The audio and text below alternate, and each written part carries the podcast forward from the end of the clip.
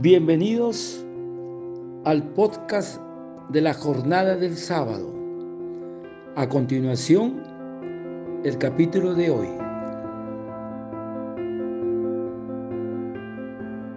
Ven Espíritu Santo.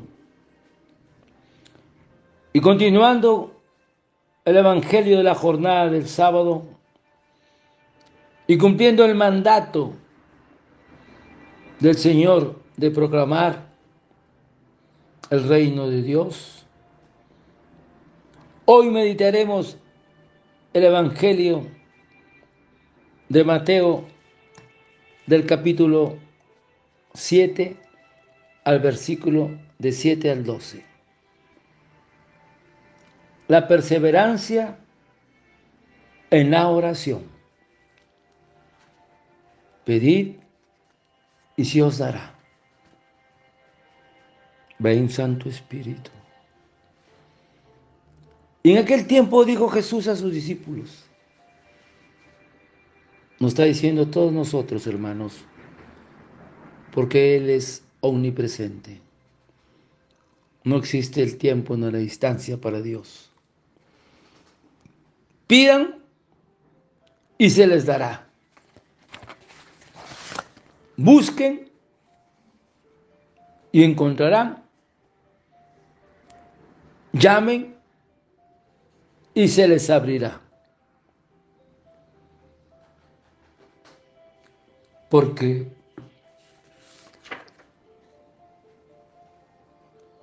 quien pide, recibe y quien busca, encuentra.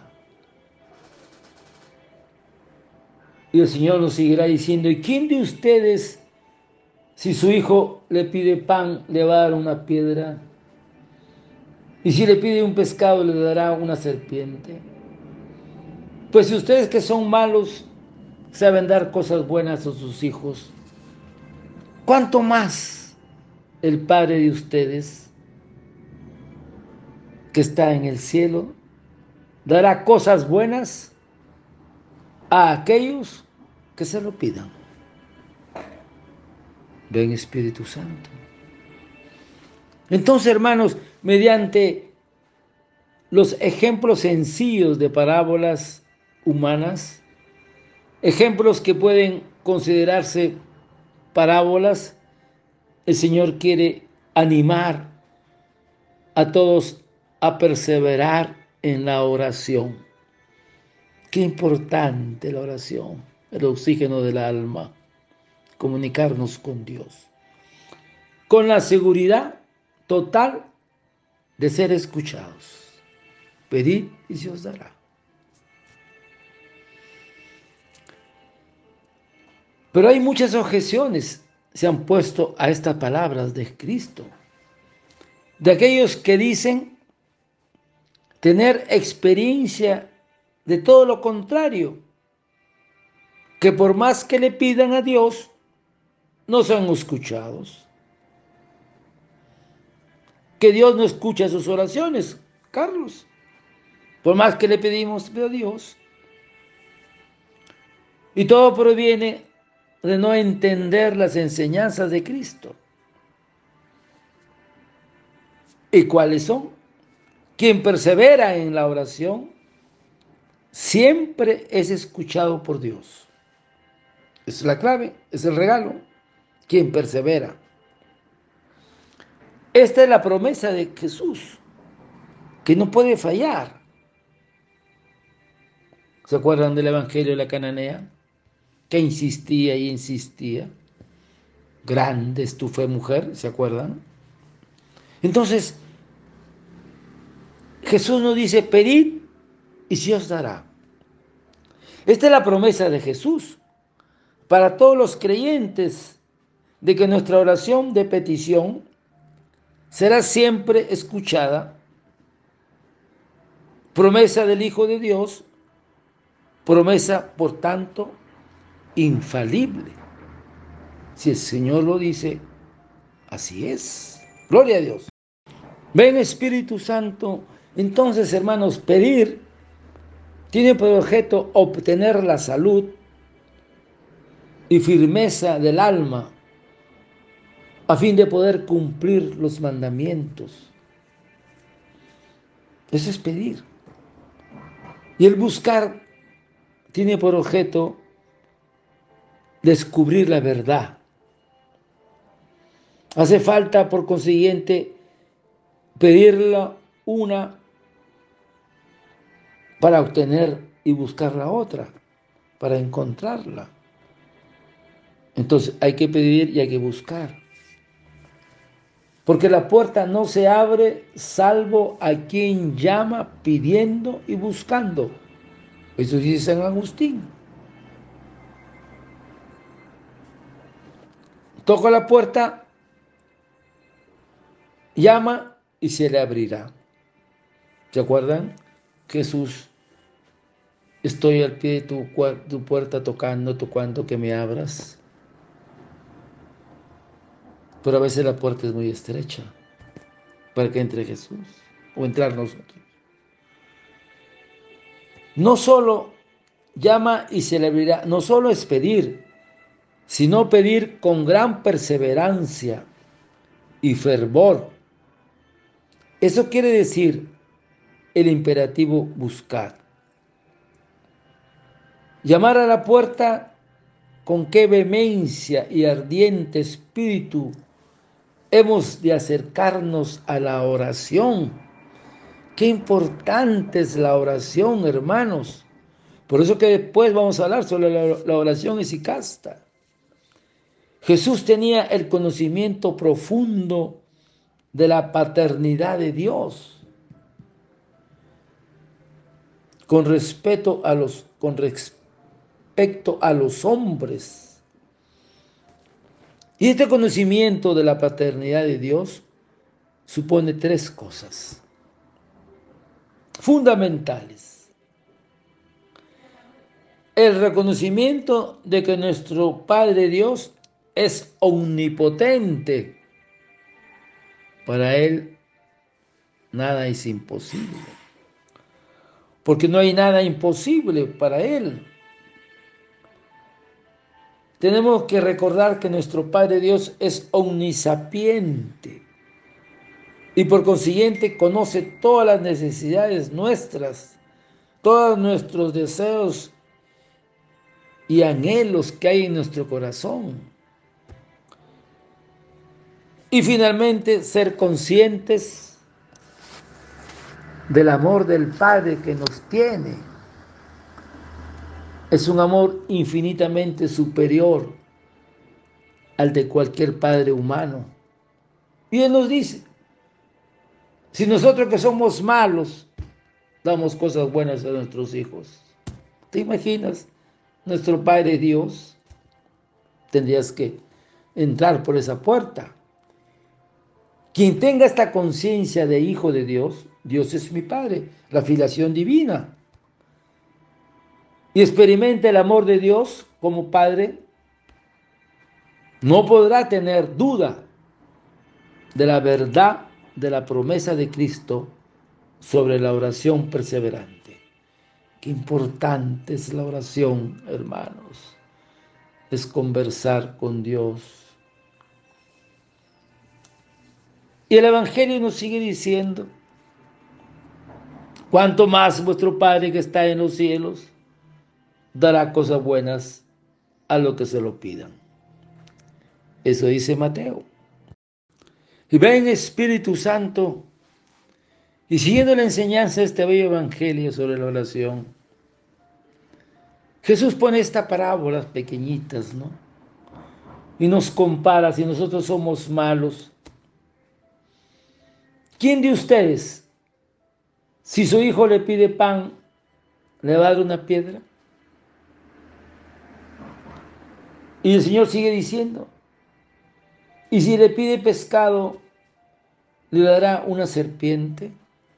Si nosotros que somos malos, damos lo mejor a nuestros hijos. Cuanto más nuestro Padre que está en el cielo dará cosas buenas a los que se lo pidan.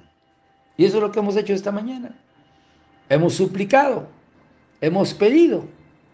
Eso dice el Evangelio de San Mateo. Pero si, leemos San Lucas, San Lucas nos dice, ¿cuánto más vuestro Padre que está en los cielos dará el Espíritu Santo a los que se lo pidan?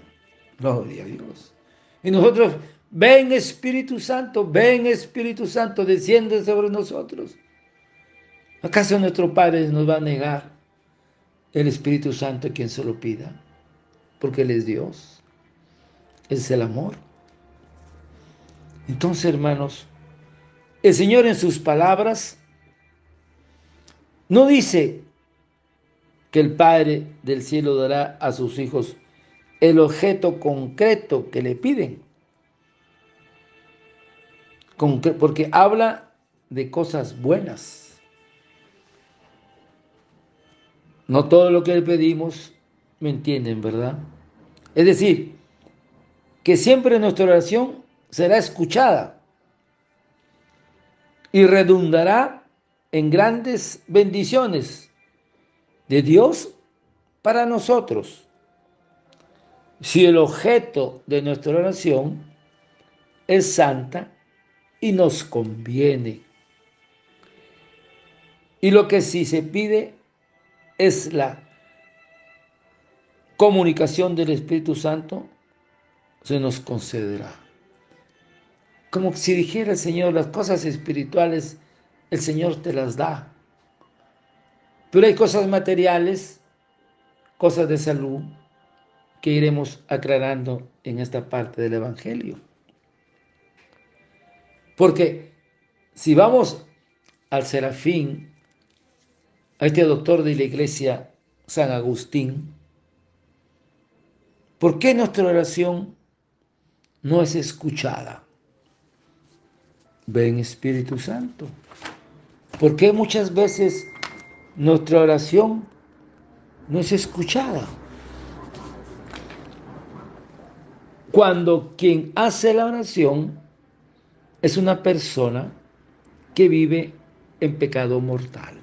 No está el Espíritu dentro de nosotros, no está Dios. Dios, Jesús le dice a Santa Faustina en su diario, la única cosa que me expulsa del alma es el pecado mortal y nada más. Entonces, si estoy en pecado mortal, inmoral, sin arrepentimiento, ni siquiera conversión, esa es una oración hipócrita que desagrada a Dios.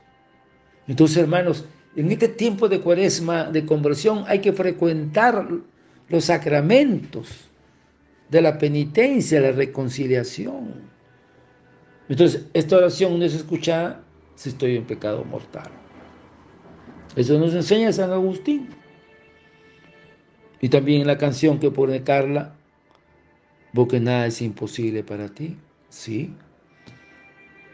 Nada es imposible. Nos dará cosas buenas, dice el Señor. Gloria a Dios. ¿Por qué tengo miedo si nada es imposible para ti? Ven Espíritu Santo. Y sigue hablando San Agustín. Otras veces será porque nuestra manera de orar no es buena. Es decir, que no oramos con fe, con confianza, con perseverancia, con humildad.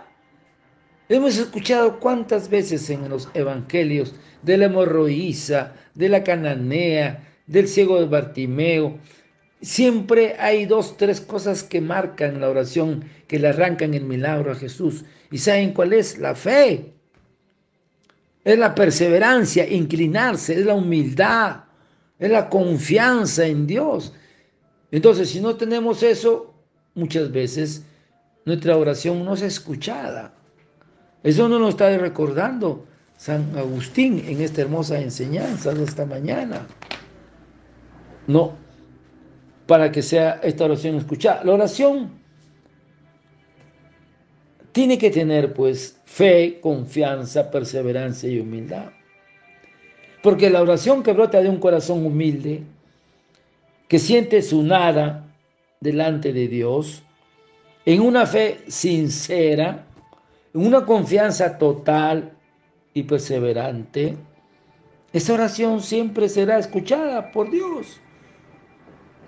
Por eso que mi hermana Kela a veces le decíamos en su petición, hay que ir con esa confianza, con esa fe en el Señor. Si somos humanos, dudamos muchas veces, pero que el Espíritu Santo nos ponga esa fe sincera, esa confianza total y esa perseverancia. Entonces esa oración siempre será escuchada por Dios.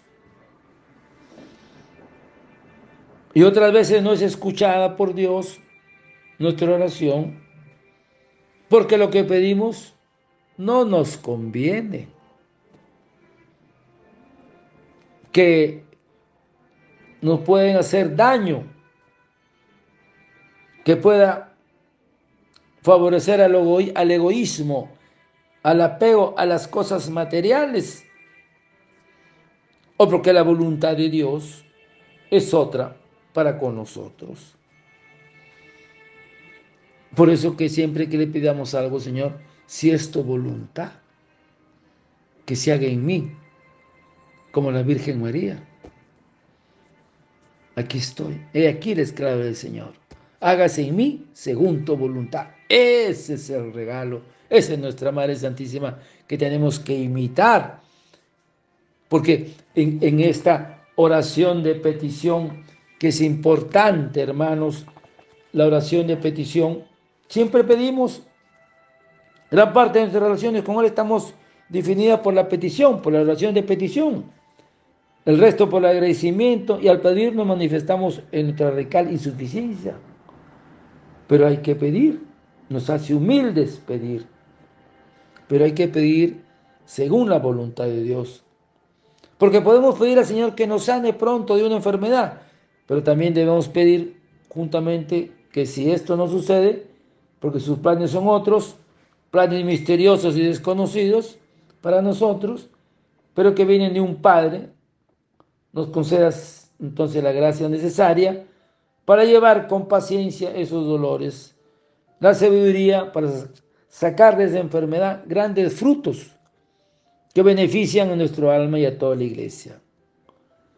Por eso que la primera condición de toda oración de petición eficaz es conformar primero nuestra voluntad a la voluntad de Dios. Qué importante es esto, hermanos. Y muchas veces esta oración y ven Espíritu Santo. Y ven Espíritu Santo. Y muchas veces, hermanos, esta oración de petición puede ser atendida con más prontitud cuando podemos solicitar las oraciones de otras personas cercanas a Dios. A la hora de pedir oraciones nos pueden ser útiles la oración del sacerdote, de las, vírgenes consagradas, de nuestro ángel custodio y por último nuestra Madre Santísima. Tenemos que acudir a ella, nuestra Madre. Que ya hemos dicho que jamás se ha oído decir que ninguno de los que han acudido, acordados, la oración del acordado. Tenemos que pedir a nuestra Madre Santísima que nos ayude en esta oración. Por lo tanto, ¿qué pedir y qué no pedir? Ven, Santo Espíritu. A veces nos acercamos a Dios que quiere el bien, dirigiéndole súplicas sobre lo que uno le gusta, sin discernir siempre ni investigar con profundidad si de verdad es útil y provechoso que Dios lo conceda y no sea nocivo de que la recibamos. Importante, hermanos. Pero por el ímpetu desconsiderado de la voluntad caemos en deseos plenamente perniciosos que entregamos a las almas que los poseen a las trampas de la muerte, o sea, de la oscuridad, del demonio. Cuando pidamos a Dios algo de ese tipo, ciertamente no lo recibamos. Al contrario, hacemos una petición digna de risa, por decirlo así. ¿Por qué esto es así? ¿Acaso el Dios del universo está cansado de concedernos cosas? Ciertamente no. Entonces dirá alguno, ¿y por qué no me concede si es tan sumamente generoso? Cuando afirma, si vosotros que sois malos, dad cosas buenas a nuestros hijos. En nada absolutamente inclinados al bien como es del sumo Dios. Y sabéis dar a vuestros hijos cosas buenas. ¿Cuánto más nuestro Padre dará cosas a quien se lo pida, al Espíritu Santo? Ahora bien, llama Espíritu bueno a la gracia espiritual. Esto lo dice Ciro de Alejandría. Entonces, terminando este Evangelio, hermanos, enséñanos a orar, de tal manera que nuestra oración siempre sea grata, que nuestra oración no sea solamente pedir, sino también nuestra oración tiene que ser adorar, agradecer, alabar, reparar, Enséñanos a orar no solo con nuestros labios, sino desde nuestro corazón, en nuestro silencio, con esa humildad, con esa perseverancia, con esa fe. Y por último, hermanos, el Evangelio nos dice, terminar esta enseñanza, este precioso Evangelio, nos dice, la ley, la regla de oro. Por tanto, Jesús nos dice, traten a los demás como quieran que ellos lo traten a ustedes. En esto consiste la ley y los profetas. Gloria a Dios. Ven Espíritu Santo, estamos terminando el Evangelio, hermanos. Por tanto, traten a los demás como quieran que ellos los traten a ustedes. Porque esta es la ley y los profetas. Es una regla de oro. Se refiere a la actitud fundamental de amor fraterno que hemos de tener unos con otros, que se basa en el amor de Dios. Este amor fraterno, mutuo entre los hombres, debe ser igual que Él nos ha amado.